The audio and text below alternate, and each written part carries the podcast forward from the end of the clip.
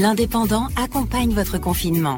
Avec des conseils pratiques et des infos autour du Covid-19, des bons plans pour s'évader tout en restant à la maison. Retrouvez l'Indépendant dans vos lieux de vente habituels.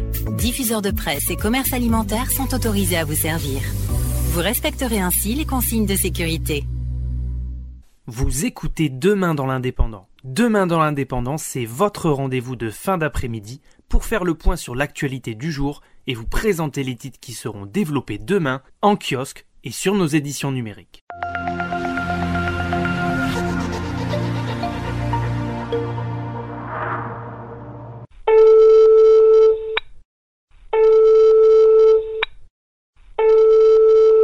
Bonjour Sophie. Bonjour Johan. Sophie, c'est la première fois qu'on t'accueille dans les podcasts de l'Indépendant. Je voulais revenir sur l'article que tu as écrit dans le journal d'aujourd'hui en page 4. Hier soir, le président Macron a souligné la solidarité entre les Français. Du coup, je me suis dit qu'il serait intéressant de revenir sur un article que tu as écrit dans l'Indépendant aujourd'hui. Dans celui-ci, tu nous parles d'une Perpignanaise qui fabrique ses propres masques de protection pour se protéger du virus. Est-ce que tu peux nous présenter cette femme, nous raconter un petit peu comment tu l'as rencontrée et comment le contact s'est établi entre vous? C'est euh, intéressant que tu me fasses parler de Sabrina aujourd'hui et c'est assez drôle parce que euh, l'histoire de notre rencontre est, un peu originale. Elle est tout à fait euh, professionnelle. L'été 2018, elle avait lancé un appel sur Facebook pour essayer de retrouver sa tante qui avait disparu en 1959 et elle souhaitait euh, permettre une rencontre, une retrouvaille entre son père et sa tante. Et euh, j'avais répondu à son appel et euh, publié un article. Ben, ma foi, on avait réussi à retrouver sa tante et à remettre en relation les deux. Et donc, du coup, j'avais interviewé son papa.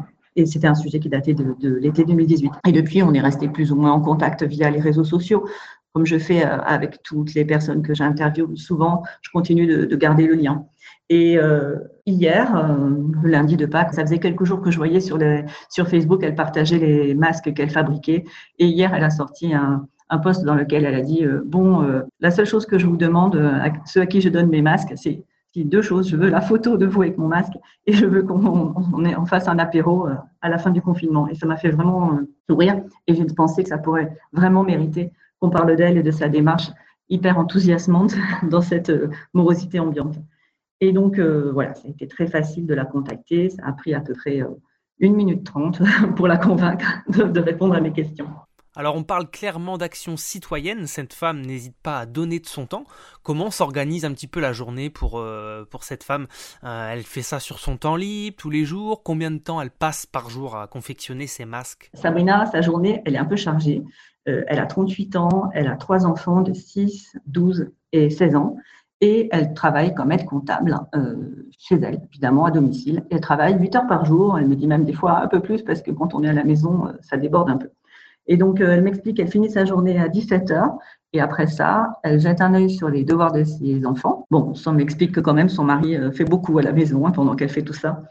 Et puis ensuite, elle sort sa machine à coudre et elle se met à, réaliser ses masques. En fait, ça la passionne depuis deux ans à peu près où elle s'est mise à découvrir la couture toute seule à partir de tutos sur Internet. Et puis, elle s'est lancée et voilà, depuis, ça fait, elle fait ça. Sophie, est-ce que tu peux nous dire quelle est la particularité des masques qui sont créés par Sabine? La particularité de ces masques, ce qui fait vraiment son originalité et toute la saveur, c'est qu'elle les personnalise et elle met à chaque fois des petites broderies, euh, des motifs euh, originaux et souvent, souvent très drôles, qui sont euh, entièrement liés à la personnalité de, celui qui va le porter.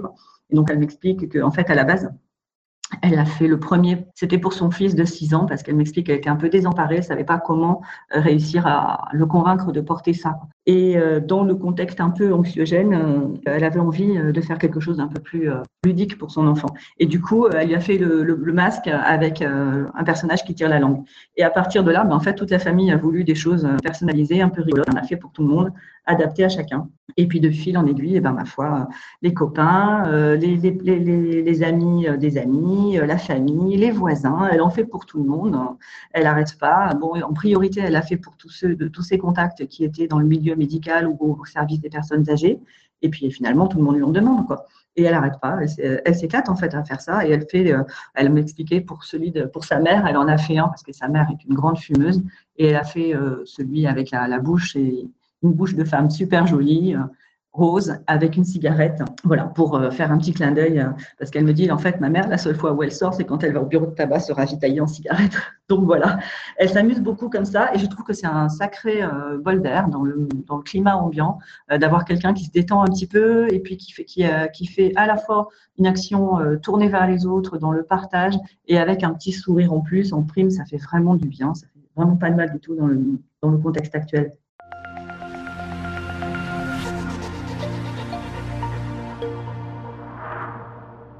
Qu'elle fait, c'est à la portée de tous quasiment parce qu'elle s'est formée toute seule. Elle a simplement euh, l'habitude d'avoir stocké chez elle, parce que ses amis connaissent sa passion pour les loisirs créatifs, euh, tout un tas de vieilles fringues de récup qu'elle a stockées dans son garage.